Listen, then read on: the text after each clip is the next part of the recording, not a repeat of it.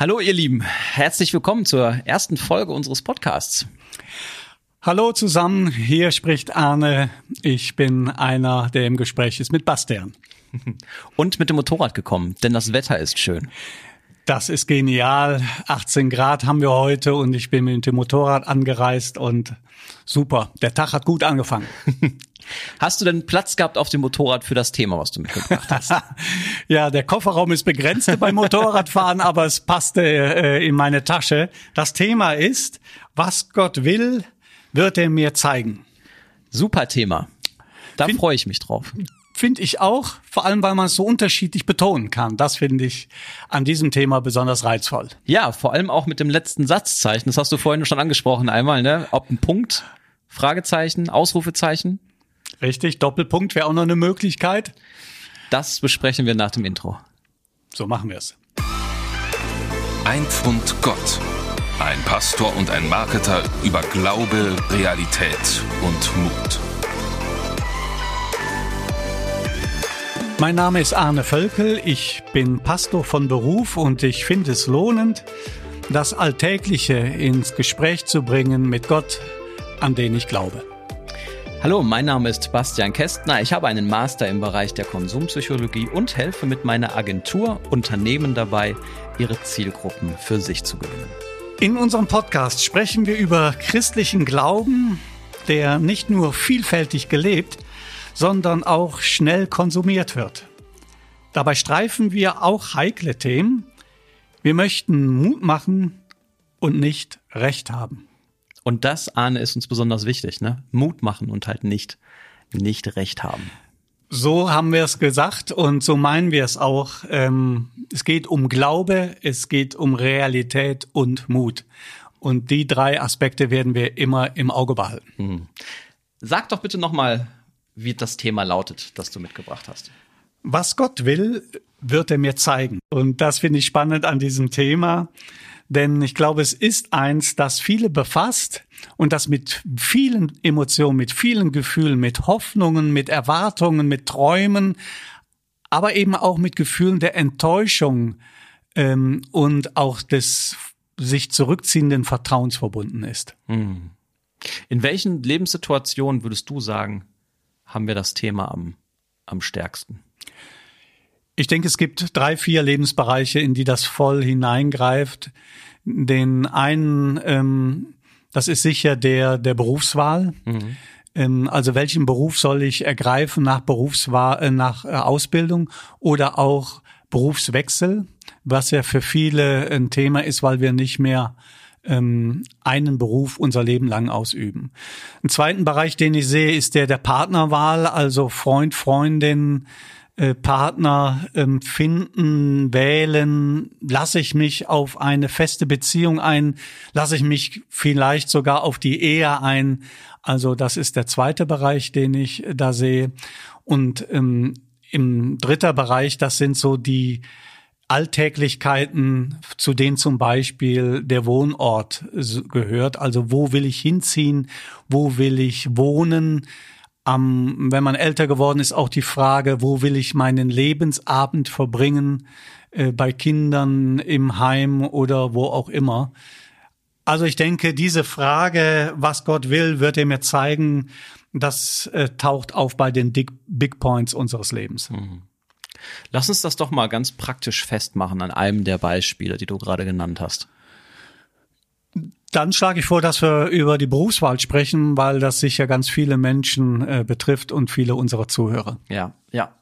Also wenn ich, ich stelle mir jetzt folgende Situation vor, ich äh, habe die luxuriöse Möglichkeit, mich zwischen zwei Jobs zu entscheiden. Ähm, und ich nehme jetzt dieses Statement für mich an und sage, was Gott will, wird er mir zeigen, dann muss ich mich ja erstmal fragen, ähm, wie würde er mir das zeigen? Kriege ich das überhaupt mit? Ja. Aber es, ich setze ja damit auch voraus, merke ich gerade, ich unterstelle ja Gott, dass er sich für eine der beiden Optionen, die ich mir vielleicht erarbeitet habe, äh, dass, dass er die tatsächlich für mich auch sieht. Ja, das Richtig? ist sehr tricky, diese tricky. Sache. Genau. Ja. Also ähm, das klingt so super. Ich bin äh, ganz für Gottes Wege offen und ich stelle mich ihm zur Verfügung, was man alles für Texte machen kann. Aber die Realität äh, ist ja, ich lege äh, drei, vier Blätter auf den Tisch und sage, wähle du Gott. Erstens, ja. zweitens, drittens. Ja. Und damit habe ich ihn natürlich massiv eingeschränkt. Ich glaube, das, was du sagst, ist absolut zutreffend, wird nur viel zu wenig reflektiert. Ja. Das heißt, ich sitze jetzt hier, habe mir die zwei Jobs rausgesucht. Das eine bei einer ganz tollen Firma, wo ich schon immer mal arbeiten wollte, und äh, bei dem anderen verdiene ich vielleicht einfach total viel Geld. So und klar, jetzt unterstelle ich Gott, ähm, das, was er will, wird er mir zeigen. Jetzt gehen wir aber mal auch davon aus, und wir beide glauben ja auch daran, äh, dass Gott nur das Beste für uns möchte. Und ähm, ja, er will das Beste für uns, was aber nicht heißt, dass wir auch äh, mal auf Eis laufen oder auf Grund laufen, dass wir Umwege gehen müssen. Ähm, und ich würde immer damit rechnen, dass wir uns auch verlaufen können im Leben. Äh, unser Satz, was Gott will, will er, wird er mir zeigen. Ich ähm, formuliere den mal ein bisschen provokant um. Mhm. Und meine Gegenthese ist, was ich will, werde ich sehen und hören. Ja. Also äh, meine Vorauswahl, die will ich im Grunde bestätigt finden. Und dabei geht es mir ganz wesentlich, auch das ist meine These, um Erfolg. Wir bemessen den Erfolg und dann hat es Gott entweder gut gemacht oder er hat es schlecht gemacht. Gut gemacht hat das, wenn es ein Erfolg wird.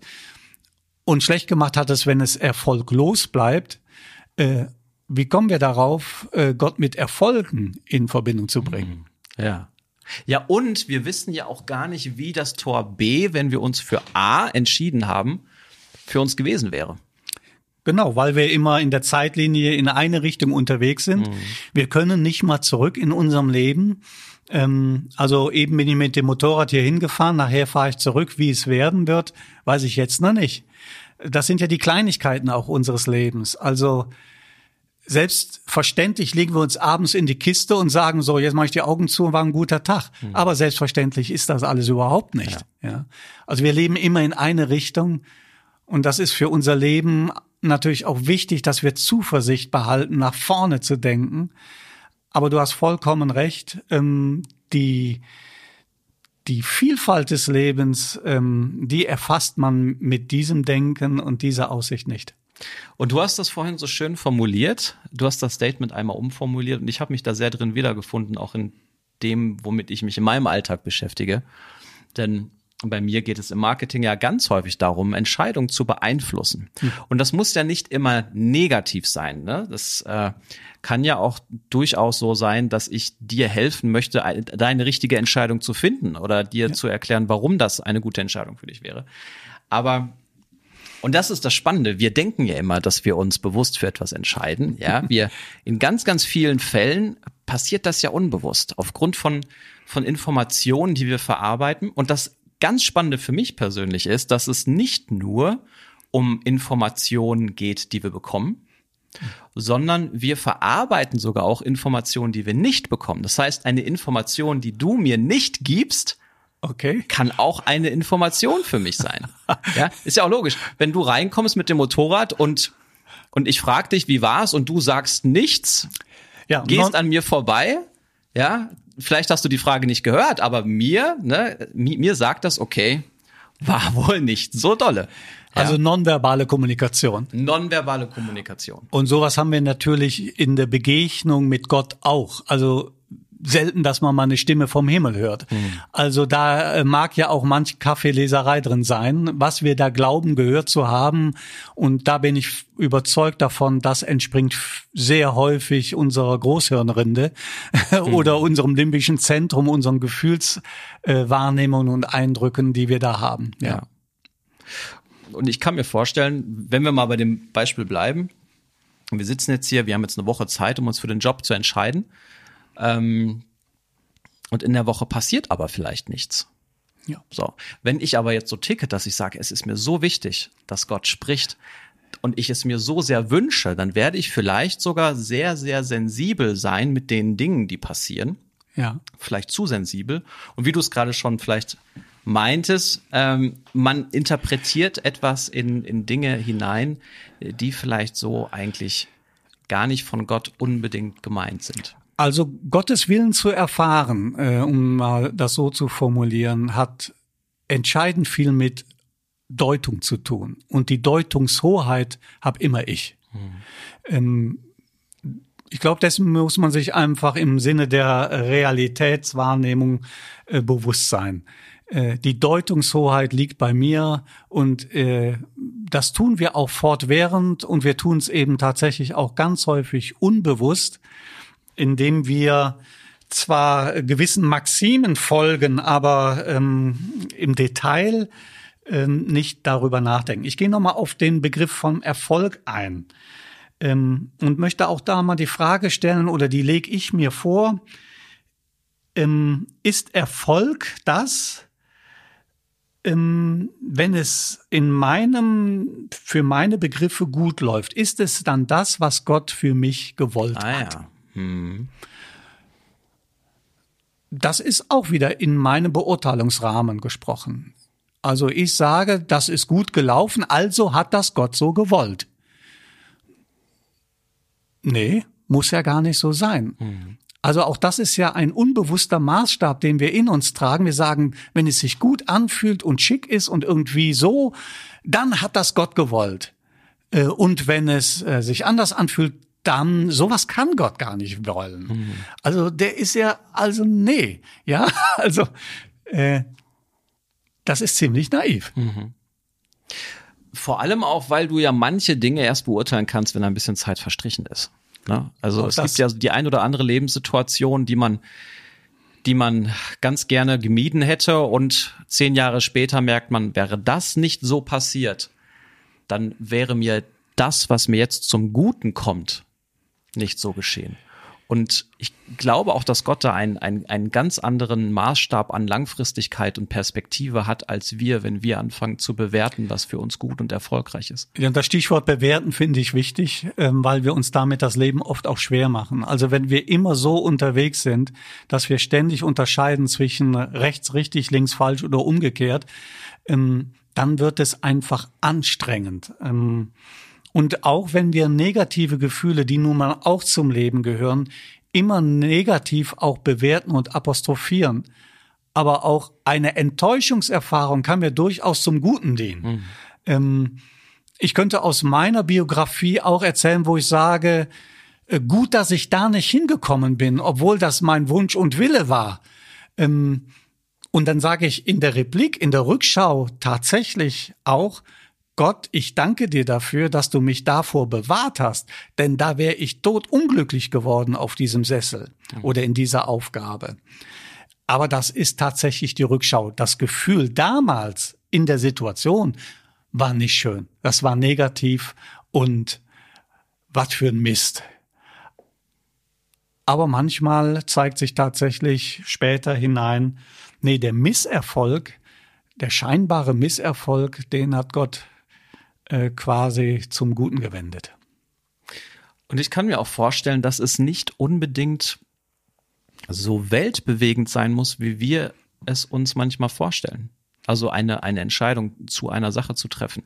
Ja, wenn wir zurückgucken, wie häufig haben wir Entscheidungen vor der Brust gehabt, wo wir dachten, Mensch, hoffentlich ist das jetzt. Und wir haben irgendwann gemerkt, hey, es hat unser Leben nicht maßgeblich, also nicht in dem, nicht in Relation zu den Gedanken, die man sich ja. gemacht hat. Und ich, Anne, ich frage mich gerade, ist das nicht vielleicht geht's Gott nicht dann manchmal auch so, wenn er uns sieht und er sieht, Mensch, der Arne und der Bastian, jetzt machen die sie schon wieder so einen Kopf und ach, ähm, sagt er nicht vielleicht manchmal, hey, beide Optionen sind okay. Und dass ich nicht rede, hat nichts damit zu tun, sondern mach doch einfach. Ich bin doch bei dir, das egal ich, wo du hingehst. Das finde ich eine ganz spannende These. Also es könnte ja sein, dass Gott im Himmel sitzt, wenn wir jetzt mal im Bild sprechen und sagt, hör mal, das ist sowas von Peng. Dazu sage ich gar nichts. Ob du links gehst oder rechts, egal. Also ja. ich glaube, auch damit müssen wir rechnen. Und das finde ich auch schön. Gerade das finde ich ist die Freiheit des Glaubens. Ich laufe ja nicht als eine Marionette durch die Gegend, sondern ich bin frei zu gehen. Und diese Entdeckung im Glauben zu machen, die finde ich persönlich viel, viel, viel wertvoller, als immer zu wissen, was ist der genaue Kurs, der anliegt. Und mich, mir zeigt auch mein bisheriges Leben, am Ende weiß es eh nicht. Ja. Also nimm es Leben, wie es kommt. Vielleicht so einfach. Ja. Und glaube, Gott ist dabei. Das glaube ich ganz fest. Aber ich muss nicht wissen mm, und mich immer fragen, war das richtig oder war das falsch? Ist nicht nötig. Ja. Ich glaube, dass Gott uns dabei helfen kann, die Informationen, die wir verarbeiten, ähm, dass wir sie weise verarbeiten ich glaube, dass das, dass das funktionieren kann. Ähm, aber ich glaube, dem müssen wir uns auch bewusst sein, dass wir letzten Endes dann auch die Entscheidung treffen, jetzt egal, egal worum es geht. Und die Freiheit, die du angesprochen hast, die ist für mich auch ganz elementar, weil ist das nicht großartig, dass, dass du in einer Lebenssituation, wo du, wo du vielleicht auch Angst hast, ja, ja vor, vor Entscheidungen, vor ja. Konsequenzen deiner ja. Entscheidung, dass du in genau dieser Situation einen Frieden haben darfst, weil du weißt, hey, egal wofür du dich entscheidest, du bist getragen. Und es ist nicht so, dass Gott an Tor B auf dich wartet und wenn du dich für Tor A entscheidest, dass er sagt, so, wir sehen uns dann in fünf Jahren, wenn du wieder hier an. Das ist ja nicht so. Genau. Stichwort Frieden gehe ich drauf ein. Du hattest das erwähnt. Ähm, ich glaube, das ist ein ganz guter ähm, Grundsatz bei Entscheidungen, die zu treffen sind, die ich ja zu treffen habe, du und andere, unsere Zuhörer alle, jeder trifft ständig Entscheidungen. Wenn sie wesentlicher Natur sind, dann ähm, ist es, kann es gut sein, auf sich seine innere Stimme zu hören und sagen, habe ich Frieden mit dieser Entscheidung. Aber das ist auch nicht der goldene Weg. Ähm, ich kann durchaus eine Entscheidung oder Frieden über etwas empfinden und am Ende wird sich zeigen, es war doch nicht so klug. Mhm. Das kann, wie gesagt, eine Hilfe sein, aber auch das ist nicht der letzte Maßstab. Am Ende denke ich, treffen wir die Entscheidung, wir müssen gehen und gerade jungen Leuten möchte ich sagen, wenn ich mich erinnere, da habe ich früher in jungen Jahren gedacht, das ist die zentrale Lebensentscheidung überhaupt und die muss passgenau sein. Und wenn die nicht passt, dann geht die Welt unter. Und das ist einfach schlichtweg Unsinn. Also ja, ja äh, also wie oft vor einem Auto oder einem Motorrad gestanden, nehme ich die oder die oder was wird denn das Beste sein? So what? Also manche Entscheidungen will ich damit sagen, die wir für unglaublich lebensbestimmend halten, ist überhaupt nicht so lebensbestimmt und nicht so lebensentscheidend. Mhm. Und was ja auch das Tolle am Glauben ist, der Begriff der Umkehr, der wird vielfach gebraucht für irgendwelche schuldhaften Vergehungen. Aber der Begriff der Umkehr, den verbinde ich viel mehr eben mit dem Stichwort von Freiheit und ich habe die Chance, es nochmal neu mhm. zu wagen. Ja. Arne, wenn wir das Ganze zusammenfassen und wir stellen uns jetzt vor, wir haben vielleicht den oder die der oder die, das ist ganz schön kompliziert, wenn man beide da immer, ja, ähm, wir haben jemanden, der sagt, hör mal, ich bin genau in dieser Situation, ja, ich bin, bin unsicher, ich habe eine Entscheidung vor der Brust oder ich, ich wünsche mir so sehr, dass Gott mir etwas zeigt für mich äh, und vielleicht auch nicht mehr wirklich weiß, wie man damit umgehen soll. Was würdest du der Person mit auf den Weg geben wollen? Ich finde es gut, wenn du, ähm, sofern du Glauben hast, mit Gott darüber im Gespräch bist. Also das Gebet in solchen Dingen finde ich wichtig. Ähm, manchmal ist es so, dass wenn wir sehr gestresst und belastet sind, Gebet schwer fällt. Dann kann man aber auch nur mal Gott kurz anrufen und sagen, also ich habe keinen Plan, aber du weißt darum. Das Grundsätzliche ist, sich an Gott zu wenden, das finde ich wichtig. Das Zweite ist, steh auf und geh. Hm.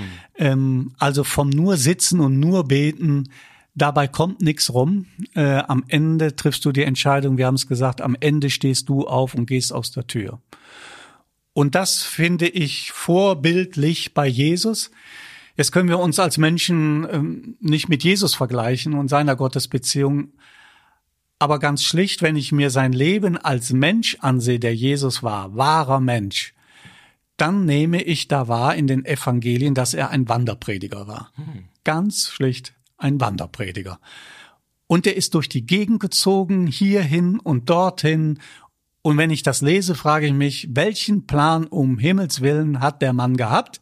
Und ich erkenne ihn vielfach nicht. Und das ist für mich vorbildlich. Jesus war ein Wanderprediger und er hat die Menschen, die ihm quasi vor die Füße fielen oder standen oder sich vor seine Füße warfen oder die auf dem Baum sitzen saß oder whatever.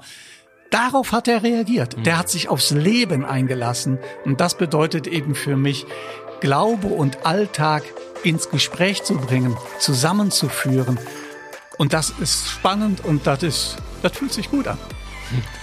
Dem kann ich nichts mehr zu hinzufügen. Nur ein Gedanke, habt Mut.